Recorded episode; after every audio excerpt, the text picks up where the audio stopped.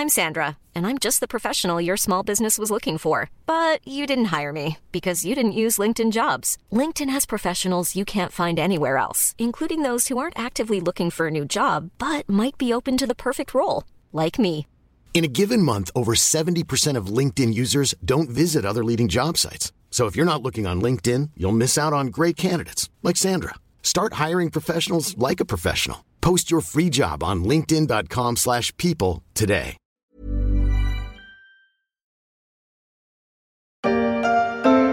La sécurité alimentaire menacée en Afrique. La crise liée au coronavirus pourrait faire basculer plus de 150 millions de personnes dans la sous-nutrition. C'est un effet pervers de l'épidémie de coronavirus. Elle menace de nouveau l'Afrique d'une crise alimentaire. On en avait parlé dans un épisode de la story sur la sécurité alimentaire. L'OMS avait prévenu que le continent devait se préparer au pire. La région aura besoin d'aide et pourquoi pas de celle de celui qu'on surnomme le Bill Gates africain.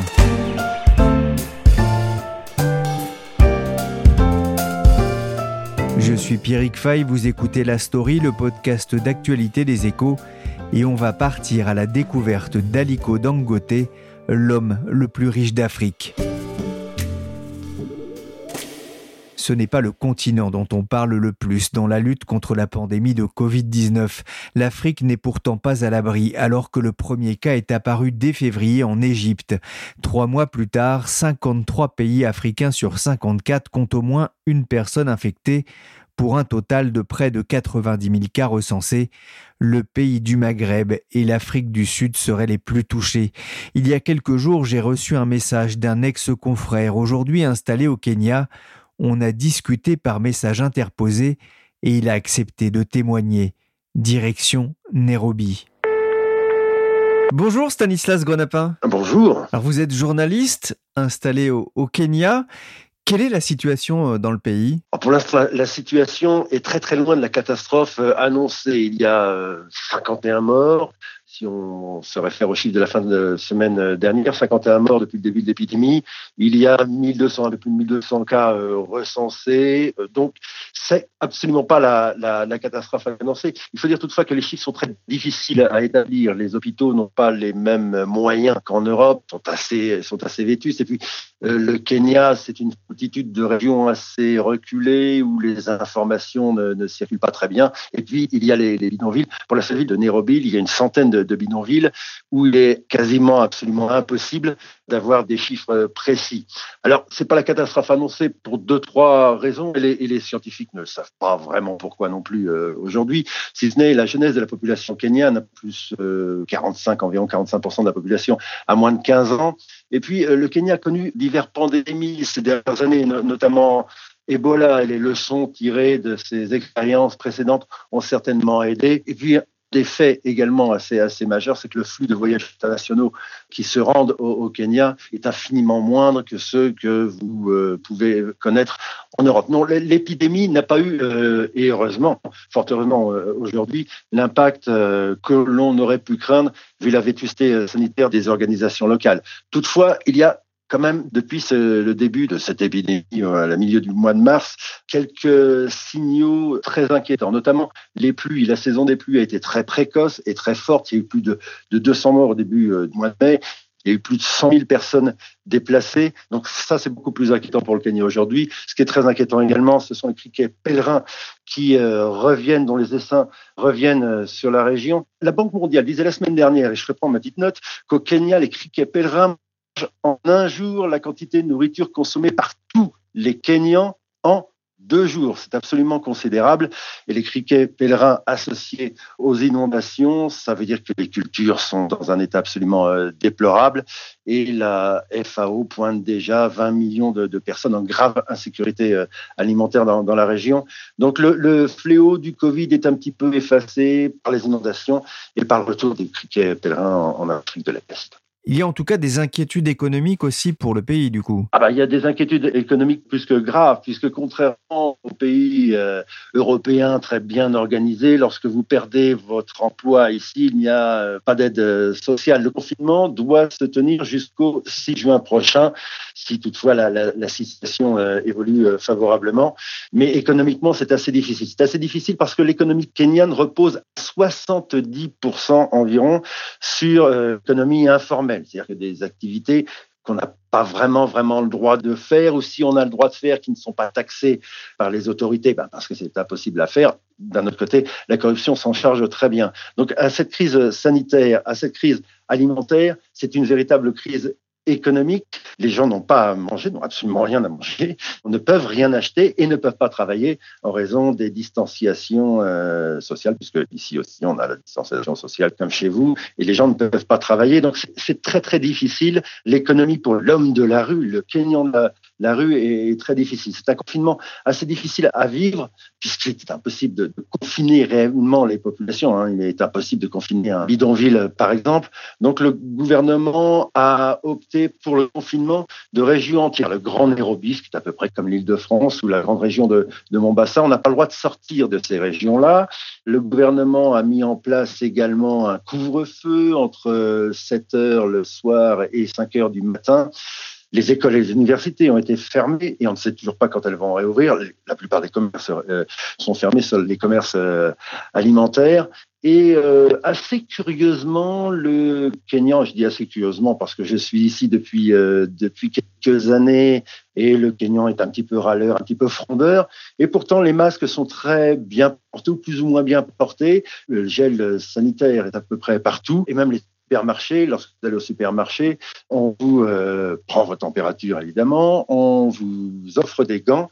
Pour ça, c'est plutôt bien fait. C'est-à-dire qu'il y a une euh, réaction de la population, sans doute échaudée, ce qu'on disait auparavant, par les, différentes épidémies qui ont touché l'Afrique ces dernières années.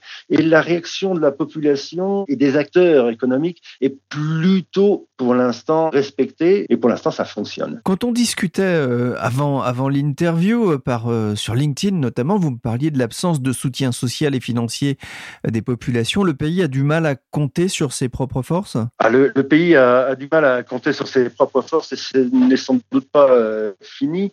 La croissance euh, kenyane était prévue à 6,2% pour cette année. Elle a déjà été ramenée à 3,4%. C'est la plus faible depuis euh, plus de 10 ans ici au Kenya.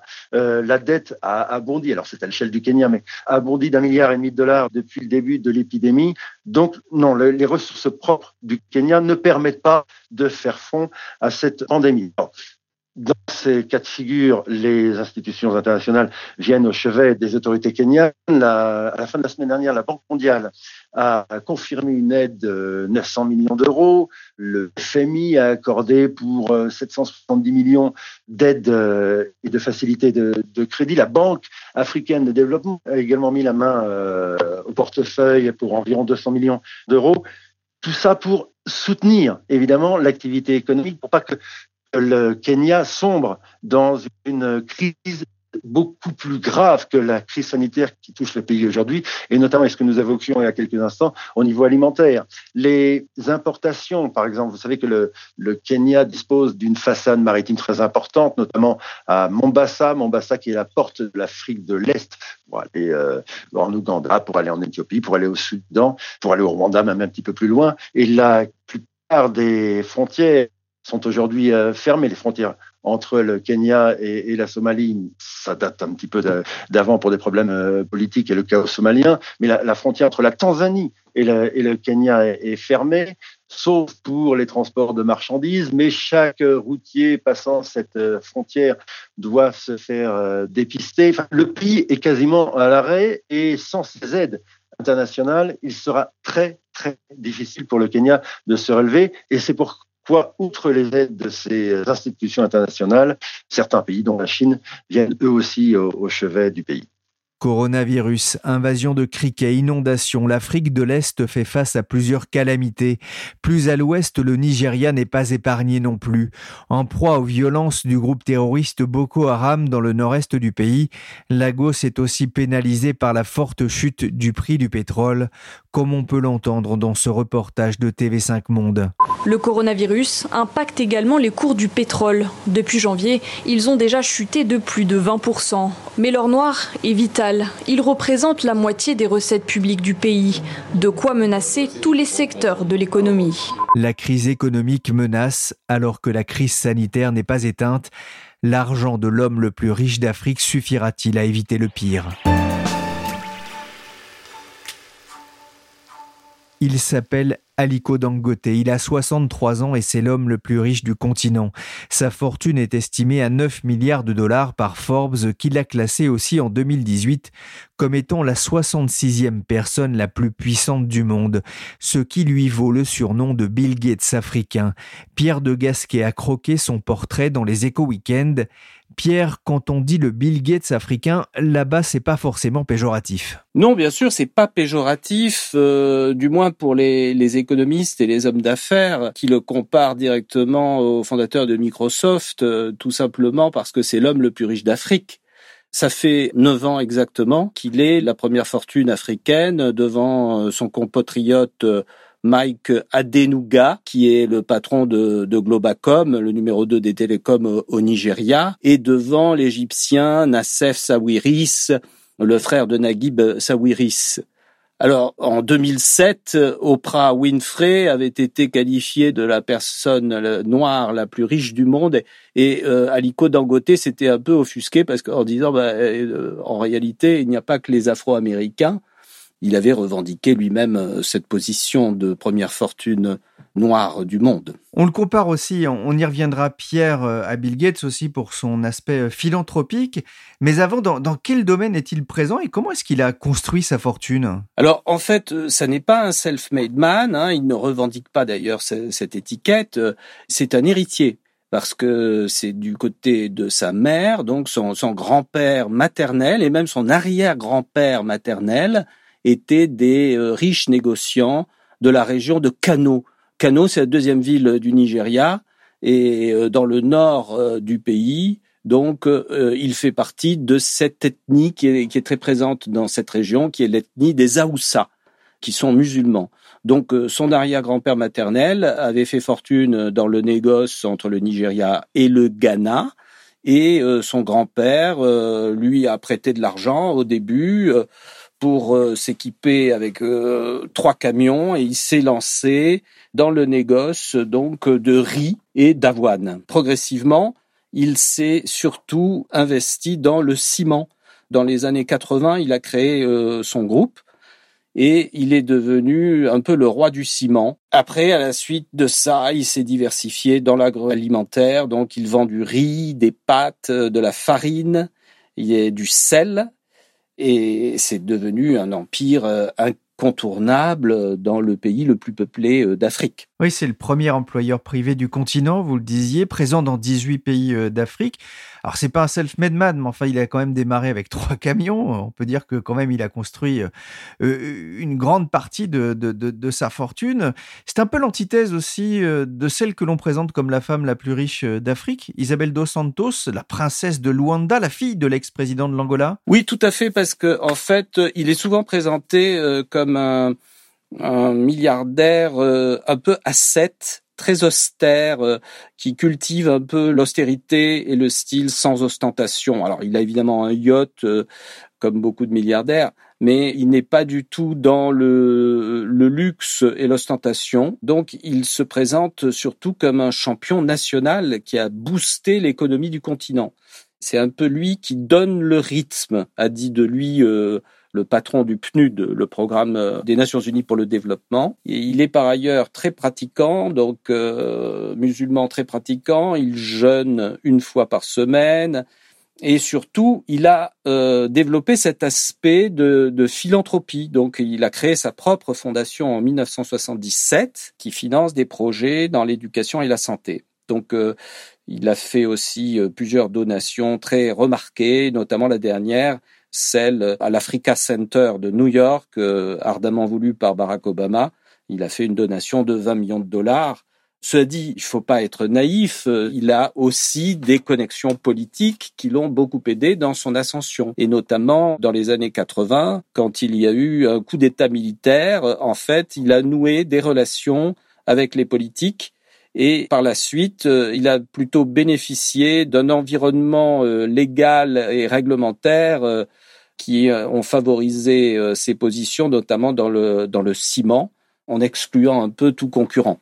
L'homme d'affaires nigérian Aliko Dangote et le milliardaire américain Bill Gates ont annoncé un projet de 100 millions de dollars pour réduire la malnutrition au Nigeria. Cet aspect philanthropique est intéressant, comme on peut l'entendre aussi dans ce reportage d'Africa News.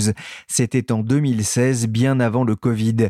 Récemment, le magazine britannique en ligne Richtopial avait classé sixième personne la plus généreuse au monde. Et Pierre, si vous vous êtes intéressé à lui dans les Éco Week-end, c'est Calico Dangote s'est lancé à corps perdu contre le coronavirus? Oui, absolument. Bah, si vous voulez, ça c'est lié un petit peu à ses relations avec Bill Gates parce que il a noué des relations très fortes avec euh, le fondateur de Microsoft en 2006 et depuis lors, il s'est beaucoup investi dans le champ des luttes contre les pandémies. Donc euh, déjà lors de l'épidémie d'Ebola, il avait été en première ligne. Et là, évidemment, dès que la pandémie euh, s'est répandue en Afrique, il a pris aussi l'initiative euh, en créant euh, des centres médicaux dans le nord du pays, en coordonnant les efforts entre le secteur privé et l'État, sachant qu'il y a aussi la concurrence entre guillemets chinoise en Afrique, puisque le fondateur d'Alibaba, Jack Ma, a lui aussi donné pas mal de masques envoyer des masques et des fonds à l'Éthiopie. Donc il y a cette espèce de concurrence entre les philanthropes chinois et africains qui est assez intéressante. Oui, tout à fait. On a déjà parlé hein, dans un précédent podcast hein, sur les liens entre l'Afrique et euh, la Chine, notamment euh, dans la, création du soft power et le développement du soft power euh, chinois. Je voudrais qu'on revienne à Bill Gates, hein, puisque c'est un peu aussi le sujet de l'article que vous avez publié dans les Eco Weekends. Quels sont ces liens avec Bill Gates? Ils se sont déjà rencontrés? Oui, absolument. Donc euh, ça remonte, euh, comme je le disais, à 2016. Ils se sont rencontrés pour la première fois en 2016 à New York et ils se sont découverts euh, plusieurs points communs. D'abord, tous les deux ont démarré leurs affaires à la fin des années 70. Tous les deux ont créé des fondations spécialement dédiées à la santé et à l'éducation. Et donc, ils se sont lancés dans le combat contre la polio, par exemple leurs deux fondations ont créé un partenariat dans le domaine de la lutte contre la malnutrition au Nigeria en particulier, doté de 100 millions de dollars. Euh, donc en fait, euh, Bill Gates lui sert un petit peu de parrain, même si l'image de Bill Gates en Afrique n'est pas toujours euh, complètement rose, si vous voulez, parce qu'il y a beaucoup de fake news ou d'informations un peu tendancieuses sur le fait que il est un des actionnaires de grands laboratoires qui pourrait avoir des intérêts dans le domaine des vaccins dans le domaine des OGM. Donc euh, l'image de Bill Gates est regardée un petit peu par euh, l'Africain moyen euh, avec un peu de suspicion. Et autre point commun avec Bill Gates, Aliko Dangote a déclaré qu'il envisageait de léguer une grande partie de sa fortune à des œuvres caritatives à l'instar du fondateur de Microsoft. Pierre, même si l'Afrique semble pour l'instant assez épargnée par le virus, vous le disiez, l'économie du continent n'en sortira pas indemne Non, absolument. Euh, d'ailleurs, les derniers chiffres euh, sont un peu plus alarmistes. Euh, il est certain que le continent est moins touché que l'Europe pour le moment. Il y a environ 2700 morts sur 65 000 cas sur un continent de 1,3 milliard d'habitants. Évidemment, c'est encore très limité, mais d'abord, on ne sait pas si le comptage est aussi rigoureux que dans d'autres régions du monde. Et puis l'OMS a très récemment tiré un peu la sonnette d'alarme en, faisant des, des, prévisions assez alarmistes, en parlant même de 40 000 morts sur euh, un million de cas euh, cette année. Euh, donc c'est encore un point d'interrogation.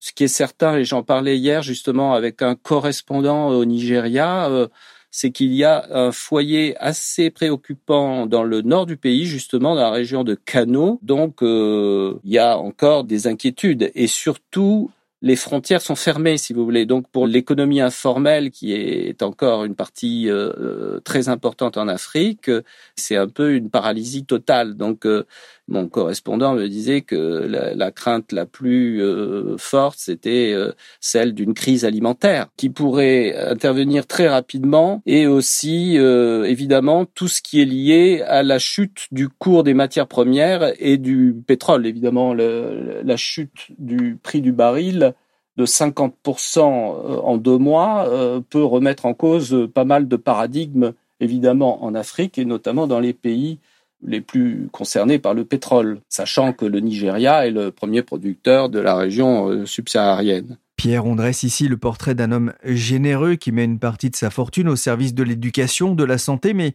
on lui prête aussi des ambitions politiques Oui, régulièrement, on évoque euh, la possibilité d'avoir des ambitions politiques euh, pour Aliko Dangote, mais il les a toujours récusées jusqu'à présent en disant que son seul objectif, ça serait plutôt de racheter le club de foot britannique Arsenal. Mais bon, euh, c'est un peu un pied de nez et on sait bien qu'il est quand même très proche des politiques euh, nigérians et notamment de l'actuel euh, président même si ses relations étaient plutôt très consolidées avec le prédécesseur de l'actuel président. C'est vrai qu'il y a des liens sans doute importants entre le, politique et l'économique. Hein. C'est en Afrique et ailleurs d'ailleurs. Et lui, justement, il a des projets important pour euh, booster l'économie locale? Alors justement, il y a ce projet très important de raffinerie, de méga raffinerie dans la région de Lagos, à 40 km de Lagos. Et là, l'objectif euh, affiché depuis plusieurs années est de mettre en service euh, la plus importante raffinerie du continent et peut-être même du monde. Il y en a une autre en Inde qui peut rivaliser avec cette dimension. L'objectif, c'est de produire 650 000 barils d'essence et de diesel par jour. Donc, c'est un rythme colossal. 20 000 salariés. Euh, c'est un site qui occupera 2100 hectares à peu près. Donc, euh, l'objectif de Dangote, il l'a toujours dit, c'est de donner son autonomie en matière d'énergie au Nigeria et même au-delà des frontières du Nigeria, puisque en fait, grâce à ce complexe, le pays qui est le premier producteur de brut d'Afrique ne sera plus obligé d'importer son carburant, ce qui est un peu le paradoxe actuel. Donc son rêve est de devenir un peu le, plus grand exportateur de carburant d'Afrique. Et euh, cette euh, raffinerie devait ouvrir en 2020, elle a été retardée à 2021, mais c'est évidemment un enjeu stratégique majeur pour lui et pour l'Afrique. C'est faire passer le Nigeria d'importateur net de produits pétroliers au statut d'exportateur net. Alors évidemment, on peut s'interroger avec la chute du prix du baril sur la validité de cette stratégie, mais euh, la plupart des experts disent que la raffinerie de Dangote fait partie de la solution, c'est-à-dire de la transformation du modèle de développement africain. Merci Pierre de Gasquet, journaliste aux échos, et merci Stanislas Grenapin, journaliste, pour son témoignage sur la situation au Kenya. La story, le podcast d'actualité des échos, s'est terminé pour aujourd'hui. L'émission a été réalisée par Willy Gann, chargé de production et d'édition Michel Varnet. Vous pouvez nous suivre sur toutes les plateformes de téléchargement et de streaming de podcasts. Pour l'info en temps réel, c'est sur leséchos.fr.